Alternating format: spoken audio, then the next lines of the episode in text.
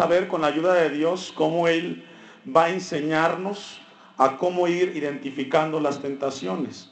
Este tema de la tentación es sumamente importante en la vida del cristiano, sumamente importante, porque de ahí nace el por qué nos metemos en tantos problemas, el por no saber o el desconocer eh, cómo enfrentarlas, no las podemos evitar. Nadie puede evitar ser tentado, todos somos tentados. Hoy quizás probablemente alguien tuvo la tentación de no venir al templo. Es una tentación de quedarse en la casa. Y usted dirá que tiene de malo que no vaya un día al templo. En sí, pues el asunto es de que Dios quiere hablarte. Y Dios quiere hablarnos y dejó este lugar para que nos congreguemos. Vamos a dejar un apartado ahí y vamos a ir a una cita que está en primera de Timoteo 6, 17. Porque vamos a ver con la ayuda de Dios cómo vamos a identificar las tentaciones en nuestras vidas. ¿Cuántos saben que Dios nos dio los sentidos? Tenemos cinco sentidos. La vista, el olfato, el tacto, el oído, el gusto. Esos cinco sentidos Dios nos los ha dado a nosotros. Todos los tenemos. Entonces, no podemos quitarlos, no podemos reprimirlos. De igual manera, Dios eh, nos dio, además de los sentidos, nos dio sentimientos, emociones. El asunto es cuando eso que Dios nos dio, que es una bendición que tengamos, esos cinco sentidos, al inicio Dios nos los dio para que pudiéramos tener comunión con Él y con el mundo exterior. ¿Cuántos saben que a través de estos sentidos tenemos o interactuamos con el mundo que nos rodea? Para eso nos sirven los sentidos. Entonces, el apóstol Pablo habla de uno de ellos. En el versículo 17 dice, a los ricos de este siglo, ahí está hablando de los que tienen económicamente dentro de la iglesia, porque está hablando a la iglesia en Éfeso, manda que no sean altivos, ni que pongan la esperanza, ¿en dónde? En las riquezas. Mire, tener dinero no es malo. No es malo tener dinero. Porque el dinero no es malo. Pues se convierte en algo malo cuando tú pones tu mirada en ello y te olvidas de todo lo demás. Hay muchas personas que, por ejemplo, en la parte profesional o laboral, no piensan en hacer bien su trabajo, sino piensan cuánto van a ganar. Y trabajan y caminan por el dinero. Entonces el apóstol Pablo le dice esto a la iglesia en Éfeso las cuales son inciertas. ¿Cuáles son inciertas? Las riquezas. No podemos poner nosotros la atención en las cosas materiales porque eso se acaba. Hoy lo tienes y mañana no lo tienes. Hoy lo puedes tocar, pero mañana no lo puedes tener. Por eso debemos de entender que los cristianos tenemos que tener un equilibrio en la vida. Ese es el asunto con la este, con el cristianismo, tener un equilibrio en las cosas. No podemos irnos a los extremos porque son malos. Las riquezas son inciertas, sino, que dice? En el Dios vivo. Ahí tienes que tener tu esperanza. Fíjese, en un Dios vivo. Jesucristo resucitó. Él es un Dios vivo. Tenemos que aprender a tener nuestra esperanza en el Dios que vive en nuestros corazones que nos da todas las cosas. ¿Cómo nos las da? En abundancia. Todas las cosas nos ha dado Dios en abundancia. Y aquí tiene que ver aquellas cosas en las cuales interactuamos, en las cuales empleamos nuestros sentidos.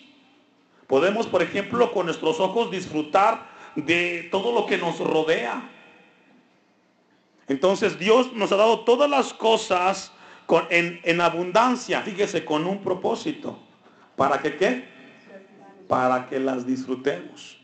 Tu trabajo, mi hermano, no es para que te esclavices. ¿Es para que qué? Para que lo disfrutes. Tu familia no es para que estés mortificándote. No. Es para que disfrutemos qué? La familia. ¿Sabe que tristemente hay muchas gentes, y entre ellos cristianos, que a su familia ni la ven, ni la disfrutan? ¿Cuándo fue la última vez que fuiste al parque con tus hijos? y con tu esposa. A veces pensamos que disfrutar la familia es traer el gasto. No. Disfrutar es pasar tiempo con ellos. ¿Cuándo fue la última vez que tomaste a tu esposa, a tus hijos y le dijiste, vamos a caminar? ¿Y para qué? A veces dices, no, con el simple hecho de estar con tu familia es disfrutarla. A veces dices, bueno, si tuviera. No, para disfrutar una familia no es pensar en lo que no tienes, sino que le dediques tiempo y espacio. Entonces, Dios dice que nos dio todas las cosas en abundancia para que qué? Para que los disfrutemos. Yo no sé cuánto fue la última vez que disfrutaste, por ejemplo, eh, leer la palabra, orar, en el área espiritual, el trabajo. Todas las cosas Dios nos las dio para que disfrutemos. Entonces, hay una cita más en 1 Corintios 7:31. Los cinco sentidos con los que Dios nos bendijo, hermanos, Dios nos los ha dado para que tengamos cuidado y no vayamos a caer en los excesos. Porque cuando como cristianos o como seres humanos nos vamos al exceso en disfrutar, porque fíjese, si hablamos de los cinco sentidos, ¿para qué te dio la vista? Para que disfrutes las cosas que Él te ha dado.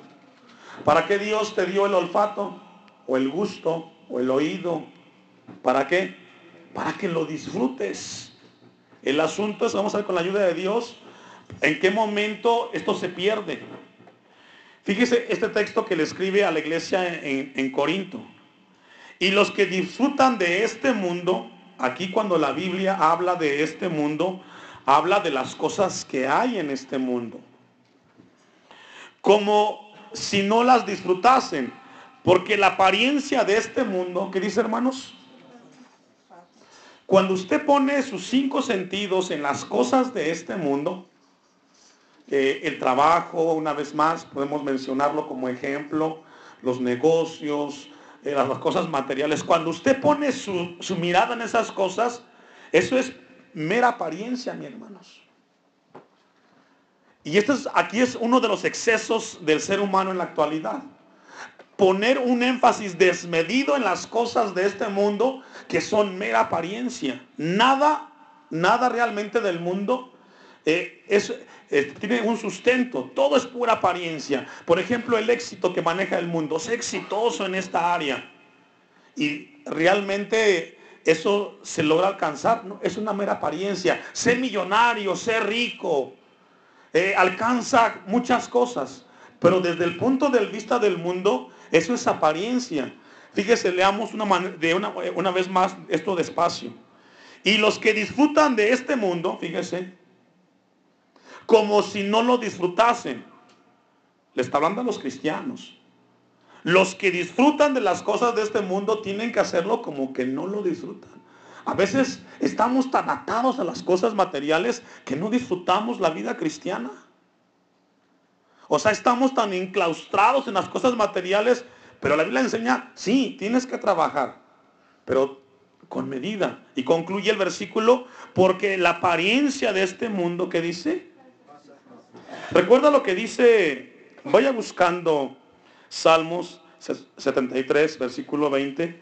Santiago dice en Santiago 4:14, en lo que usted busca en Salmos, eh, habla Santiago y dice, aquellos que hacen planes y hacen tantas cosas hacia el futuro, dice, ¿por qué no piensas y dices, si Dios quiere, vamos a ir a tal o cual lugar?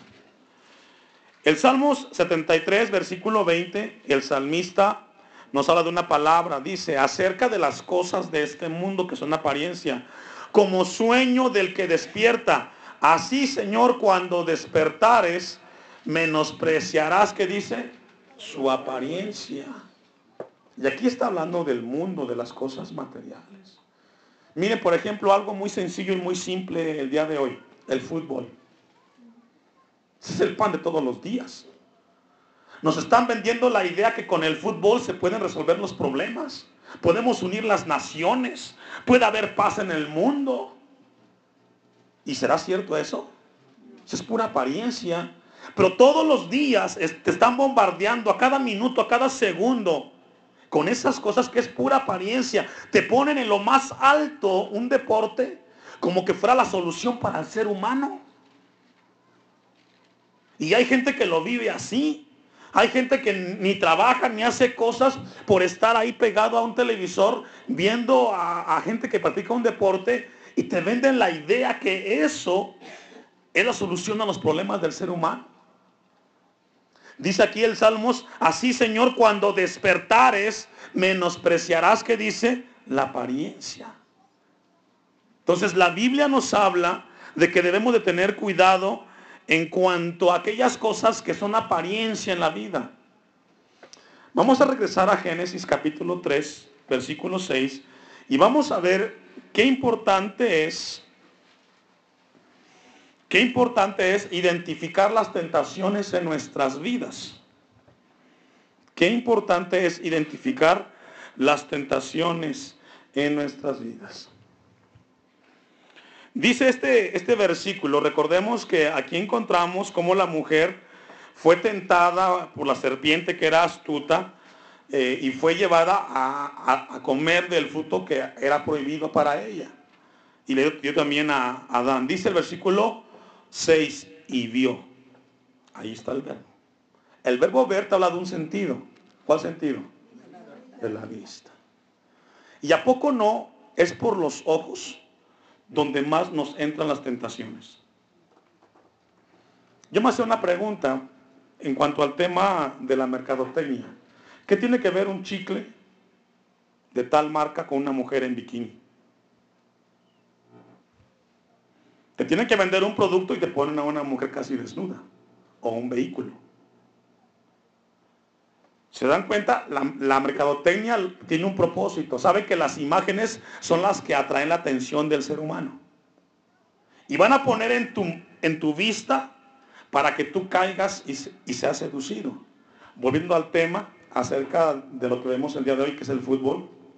Te venden celulares para que veas un partido de fútbol televisores, etc. Pero vea por dónde está entrando eso, hermanos. Por la vista. Eva dice, y vio la mujer que el árbol era bueno para comer y que era agradable. ¿A dónde? Siempre las tentaciones serán agradables a nuestra vista. Siempre. Será por la vista donde vamos a ser tentados constantemente. Constantemente. Es, es, por ahí donde vamos a ser siempre nosotros llevados a la tentación. Dejo un apartado ahí, vamos a, era Génesis adelante, 13, versículo 10. La palabra ver, ahí es un verbo en hebreo, ra, doble A y H al final. Y habla de observar, percibir, conocer, adquirir conocimientos. Y escoger y descubrir. Fíjese, ese, ese último sinónimo, descubrir en el verbo ver. Cuando alguien ve algo, hermanos, quiere descubrirlo. El asunto es de que no logramos alcanzarlo a entender con los ojos humanos. En una ocasión eh, me decía una hermana, pastor, ore por mí porque siento que se me está yendo el tren y, y me quiero casar porque veo que todos están casando. Veo, Y le dije yo, hermano, pues Póngase a orar, Dios va a traerle un marido. No, hermanos, que no me quiero quedar a vestir santos. Ya ve cómo se usa ese término. Entonces le digo yo, mire, es mejor quedarse a vestir santos que a desvestir un demonio. Escucha fuerte, ¿verdad? Pero es cierto. O sea, a veces nos desesperamos tanto porque ves que todos y tú quieres. Y a veces eso es triste cuando no logramos entender. En Génesis 13, 10 Recordemos que la mujer vio el fruto prohibido y le fue agradable a dónde? A los ojos. En Génesis capítulo 13, versículo 10, encontramos a Abraham y a Lot. Lot era sobrino de Abraham.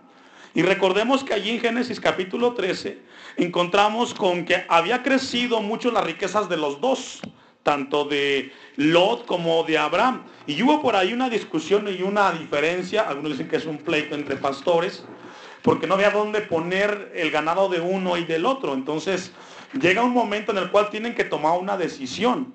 Y vea lo que dice el versículo 10, ese es el contexto.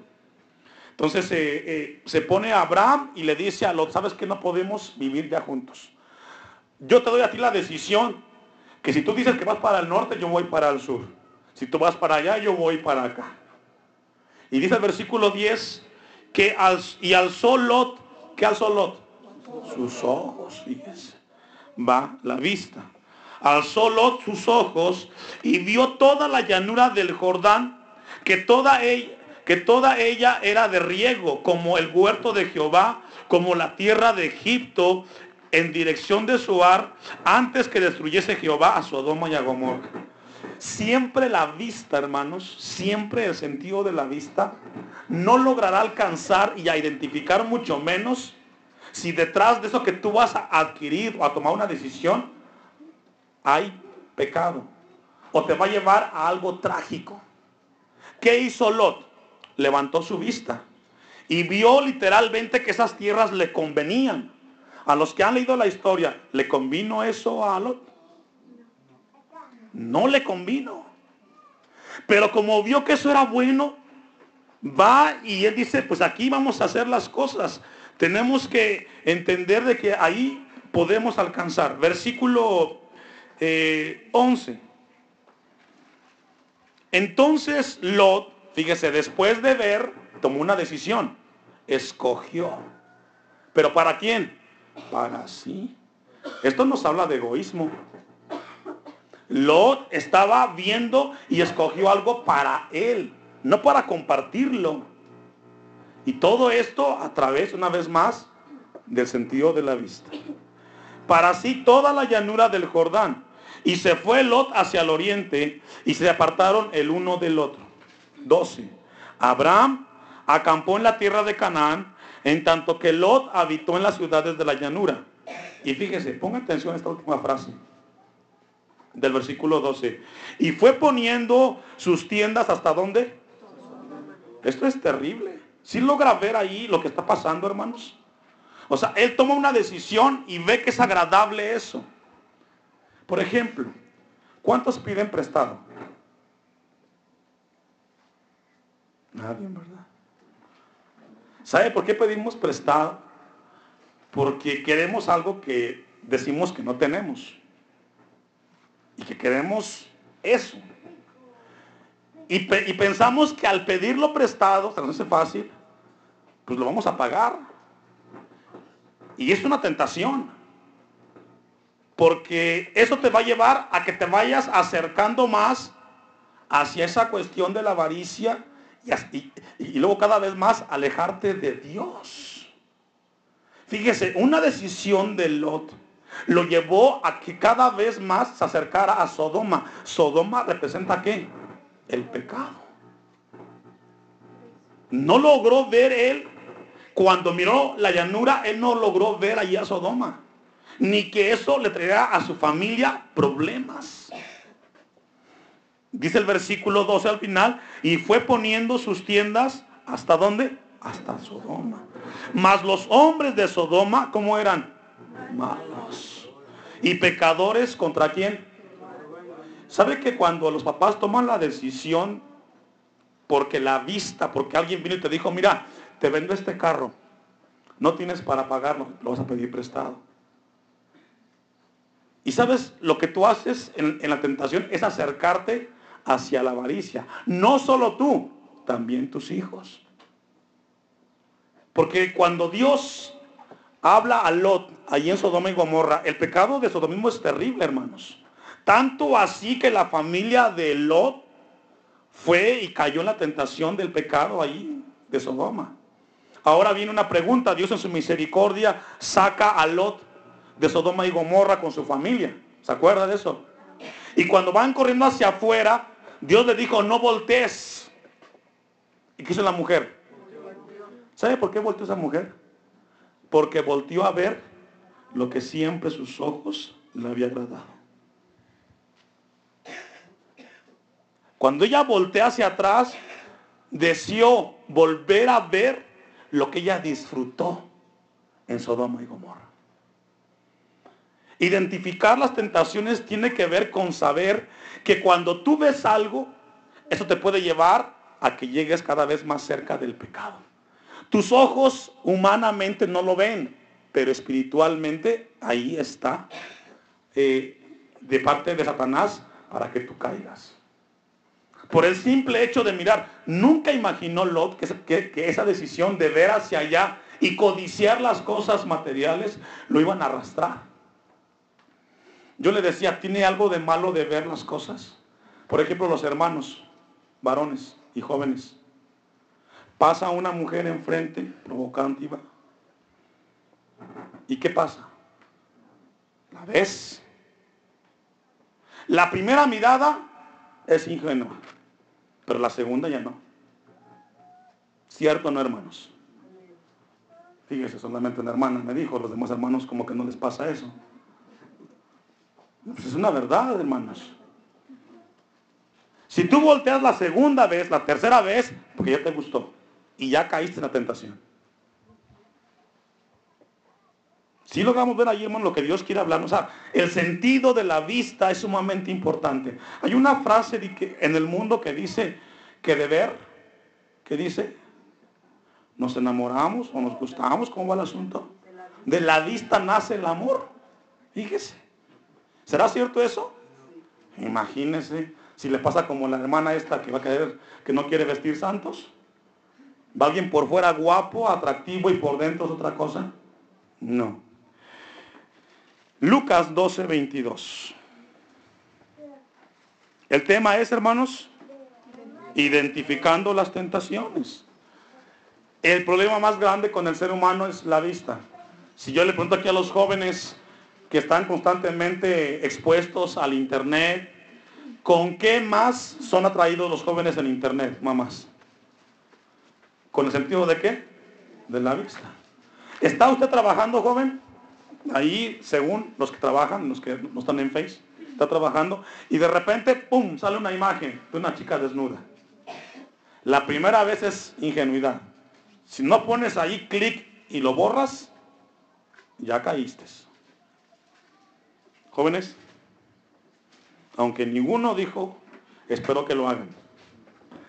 Jesucristo habla de las cosas básicas del ser humano en este pasaje. El ser humano tiene tres cosas básicas para subsistir. Todo lo demás nos las inventamos para hacernos dependientes y caer en tentaciones. Jesucristo le dice esto a sus discípulos. Digo, dijo luego a sus discípulos, por tanto os digo, no os afanéis, no se preocupen, por vuestra vida, ¿qué comeréis? Ni por el cuerpo, ¿qué vestiréis? La vida es más que la comida y el cuerpo que el vestido. Hay tres cosas básicas para subsistir en este mundo. ¿Sabe cuáles son? No es ni el celular, no es ni el carro, no, no, no, no es ni una casa. Bueno, el techo sí. ¿Sabe, hermano? Tres cosas básicas tenemos como hijos de Dios. Primero tiene que ver con el vestido, con la comida y con el techo. El comer, el vestir, el cazar y el techo. Eso es lo básico. Hay gente que se mete en problemas, vamos a volver al ejemplo del pedir prestado ahorita que están con el fútbol, este, viene la, tentación y dices, viene el diablo y ¿sabes qué? Comparte ese televisor de 47 pulgadas para ver el mundial. Digo, ¿es necesaria una televisión para vivir, hermanos? Pero hay gente que se endeuda por un televisor. Unos zapatos. No tengo zapatos. Y usted va y digo, vas tú al closet y abres la puerta y encuentras más de un par de zapatos. Si logra ver lo que Dios quiere enseñarnos. O sea, nos metemos en tentaciones o caemos en tentaciones por cosas que realmente no necesitamos. Viene el enemigo y te quiere mostrar que eso es básico para que vivas. Y usted puede decir, yo no tengo carro, pero quisieras tener uno. O dos. Si logramos ver, mis hermanos. O sea, la tentación está ahí. Ahí mismo, versículo 30. Porque todas estas cosas busca la gente del mundo. Las cosas básicas. Vestido, calzado y alimento. Pero vuestro Padre sabe que tenéis necesidad de estas cosas. Fíjese, la palabra necesidad ahí en el, en el griego rezó con J al inicio, nos habla de las cosas básicas para subsistir. Es decir, el ser humano no puede vivir sin estas cosas. Dios sabe que tiene necesidad de comer, de vestir, de calzar y de un techo. Dios lo sabe. Pero cuando tú vas, Señor, ayúdame, yo quiero ese carro. Y Dios te dice, no tienes dinero, hijo. Ayúdame, voy a pedir prestado. Tócale el corazón para que me preste. Y Dios te dice, no lo hagas porque vas a alejarte. No, Señor, quiero ese carro, quiero e, ese celular. Y le pides a Dios para que caigas en la trampa de la tentación. No sé si logramos ver, hermanos. Si logramos entender. Vea, el versículo 31, Jesús dice, más buscad, fíjate. No te dice, ve y endeudate o ve y cae en la tentación. No, más buscad el reino de Dios y todas estas cosas que dice. Fíjese, no te está hablando de carros, celulares, accesorios. A veces necesitamos una camisa. Y luego dices, no le puedo comprar una camisa a mi hija del mercado. Le compro una de la palomita o del caballito. Y vas a gastar lo que no tienes. Si yo le preguntara aquí cuántos están endeudados, por la tentación de, buscar y querer lo que no necesitas? ¿Cuántos requieren en su casa o no pueden vivir sin televisor? ¿Se puede vivir, hermanos? Fíjese, me, llama mucho la atención. Hay gente que, que, le cuesta tener lo básico, pero tienes en tu casa una antena Dish o de Sky. Es contradictorio. O sea, te quejas que no tienes para algo pero tienes la osadía, perdón por la palabra, de gastarte 160 o 180, no sé cuánto cuesta eso. La casa no tenemos nosotros, ni tiempo tenemos para ver televisión con mi esposa. Pero ¿no se lo hace usted? ¿Eso es lógico, hermanos? O sea, dices, no tienes, pero tienes para darle a esta gente que te tiene ahí clavado con el televisor todos los días, mensualmente, y cuando no tienes para pagar la mensualidad del dish, hasta consigues. Porque te haces tan dependiente de eso. Entonces, la tentación viene por dónde? Por los ojos. Es que te lo ponen allí en el televisor y tú lo quieres. Y te hacen pensar que no puedes vivir sin ello. Esto es algo muy importante. Primera de Timoteo 6, 8.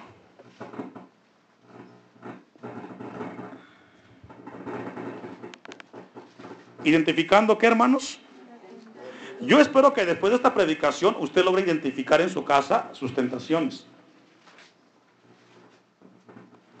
A veces los chicos con las, los que por ahí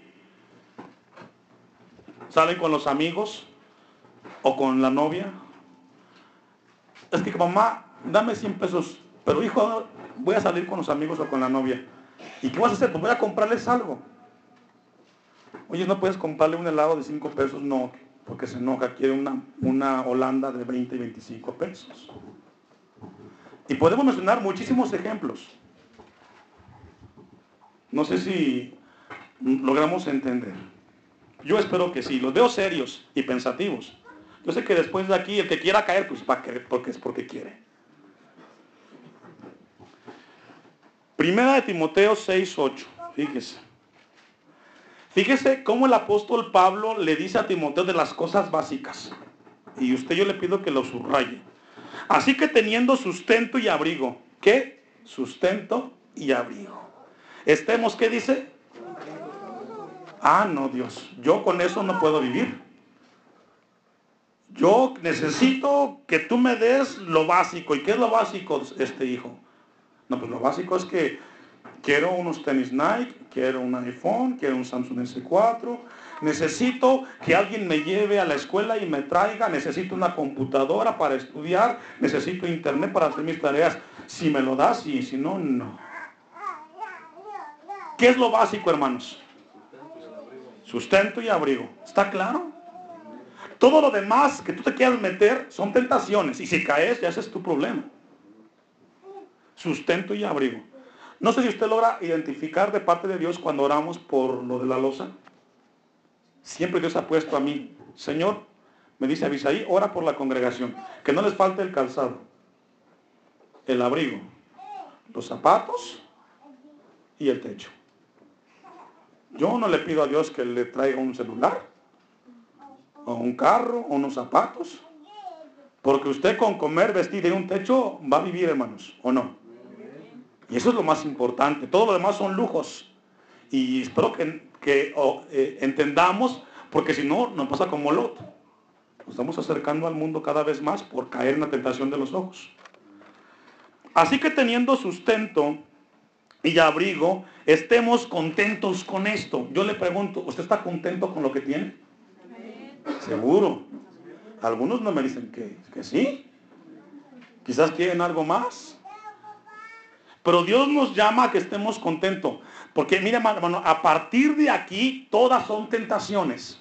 Todas. De lo que Dios te menciona aquí, todo va a ser tentación. Todo. Y si tú caes, bueno, dice el versículo 10, ahí mismo. Porque raíz de todos los males es el amor que dice al dinero. Ahí tiene que haber la codicia. ¿Cuánta gente, no le digo hermanos, se mete? Yo le pregunto, ¿cuántos tienen más de una casa? ¿O más de un carro, unos zapatos? ¿Pueden ocupar las dos cosas? ¿Los, dos lugares al mismo tiempo? No. Pero tú quieres tener las dos. Entonces, el amor al dinero es la raíz de todos los males. El cual codiciando a algunos, fíjese, está hablando a la iglesia en Éfeso, aquí Pablo. Se extraviaron de dónde? Siempre que tú caes en la tentación de las cosas materiales por causa de los ojos, de lo que miras, te vas a extraviar de la fe. Te vas a salir del camino. Y vas a pensar que es más importante la apariencia del mundo que realmente buscar a Dios. O sea, tengamos cuidado, hermanos. Dios nos viene hablando del tema de la tentación. Ahora quiere que con la ayuda de Dios discernamos, entendamos aprendamos a identificar de dónde vienen las tentaciones para que no caigas. ¿Sabe que Dios está interesado en que crezcamos? Pero esto solamente nos lleva a través del discernimiento. Seamos, se, se extraviaron de la fe y fueron traspasados, que dice, de muchos dolores. ¿Cuántos saben, esto no es nuevo, que por causa del dinero mucha gente sufre? Se han divorciado, se han matado, se han suicidado por causa del dinero. Por mil pesos se matan como que fuera la vida el dinero.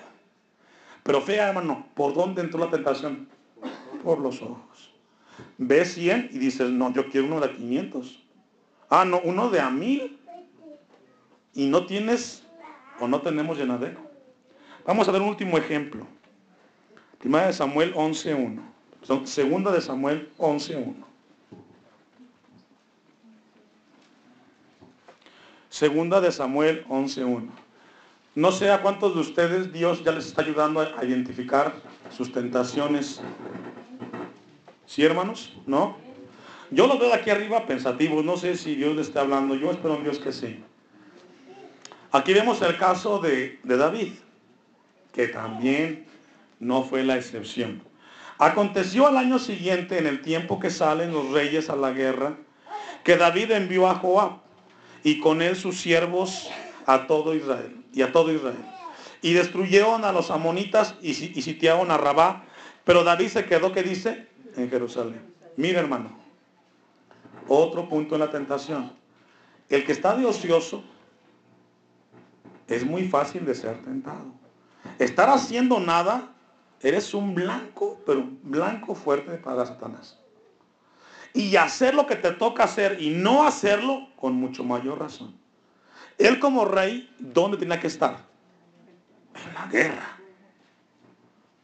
Los que están estudiando, jóvenes, ¿hay jóvenes? ¿Cuál es tu campo de trabajo? ¿Jóvenes? La escuela. Si tú no estás en la escuela, vas a caer en la tentación. Si logramos entender? Y podemos manejar todos los ejemplos.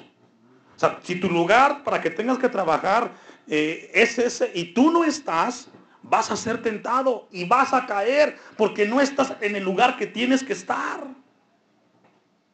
No sé si me explico. Versículo 2. Y sucedió un día, por no estar donde tiene que estar, y aquí entra siempre el ingenuo. A mí no me pasa, pastor. Yo estoy bien ubicado. Es el primero que vas a caer. Y sucedió un día, al caer la tarde, que se levantó David de su lecho. Fíjese, ponga atención y leamos despacito. Al caer la tarde. Cuando hablamos de esa hora, hablamos de qué? Cinco o seis de la tarde. Dice el versículo que se levantó. Se levantó dormido todo el tiempo el rey David. Hay gente que se levanta o se duerme todo el día. Y están en la cama. Eso no es bueno. Ocho horas para dormir es más que suficiente. Ahí en la casa, la hermana Sabina a las cinco ya está despierta trabajando. Y a todos nos levanta. Fíjese, un hombre que no estaba donde tenía que estar y luego se levanta tarde. Y se paseaba sobre el terrado de la casa de real, este real. ¿Y luego qué pasó? Vio. ¿Qué sentido ocupó ahí? La vista. Otra vez. Y vio desde el terrado a una mujer que se, que se estaba bañando, la cual era muy hermosa. Aquí hay dos cosas muy importantes que Dios quiere hablarnos. Número uno, ver lo que no tienes que ver. Y número dos, provocar cuando no tienes que provocar. Hay un tema el día de hoy, espero que tengamos la oportunidad más adelante de hablar esto con, los jóvenes y con los matrimonios. Hay ciertas cosas en las mujeres, hermanas, que deben de cuidar cómo se visten y cómo caminan. Porque hay hermanas o hay mujeres que caminan como licuadoras. Camine decentemente. No tiene que hacer más. ¿Qué estaba haciendo ahí Betsabé bañándose a la hora de la tarde desnuda? O sea, son dos cosas. ¿Cómo te vistes? ¿Cómo quieres que te mire el hombre a ti, hermana? Joven, mujer. ¿Que te vean por lo que eres o por el cuerpo? Por lo que eres. ¿Cierto o no? Entonces, ustedes deciden qué transmiten. Si quieres que el que te vea te vea con respeto, con, este, con reverencia por ser mujer, pues cuida tu manera de vestir. Amén, hermanas. Y así está. Y vio desde el terrado a una mujer que se estaba bañando, la cual era muy hermosa.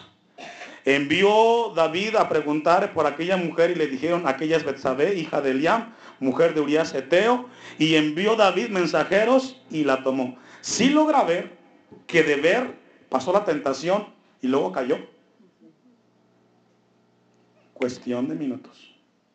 Tú ves, yo le decía a usted, ve usted hermano, joven, ve a una joven, porque pasó de manera provocativa, porque a veces pasan así. Usted puede equivocarse en la primera mirada, porque pum, pasó y los ojos. Pero la segunda ya es con toda intención. Si tú no detienes ahí tu vida, vas a seguir y vas a seguir y vas a caer. Identificar la tentación ahí es voltear para el otro lado. Síguete derecho no voltees hacia atrás como, como la mujer de Lot. Dice aquí el versículo, y envió David mensajeros y la tomó y vino a él y él durmió con ella. Todo nació por haber puesto los ojos en algo que no tenía que haber puesto. Mucho cuidado con lo que vemos. Porque si no identificas que eso te va a jalar y te va a hacer caer, entonces, mucho cuidado. Luego ella se purificó y de su inmundicia y se volvió a su casa. ¿Y qué pasó? Si logran ver, hermanos, la trascendencia. No sé, yo le decía a Dios en la, semana, Señor, esto es profundo. O sea, todo nace por el ver. Te lleva algo que no era sano, correcto delante de Dios, pero te llevó inclusive hasta concebir en el mismo pecado por haber caído, cedido en la tentación. Y ustedes ya saben toda la historia. ¿Qué pasó con el hijo? Murió. Murió. Pero si David no hubiera caído en la tentación, no le hubiera pasado. Tenemos que aprender a identificar, hermanos. dónde están las tentaciones y evitarlas. Evítelas. Si no las evitamos, vamos a caer. Ese es uno de los problemas cuando nos invitan a otras iglesias. Uno de los problemas que tienen, por ejemplo, otras congregaciones es la manera como, como, los hermanos y hermanas se conducen. Tengamos cuidado. Y con todo, se lo digo hermana, a usted que tiene hijas, con todo respeto, cuidemos la manera de vestirnos. No tengo que decirle, use ropa cristiana, esa no hay. Solamente vístase con prudencia. ¿Eh? Póngase de pie.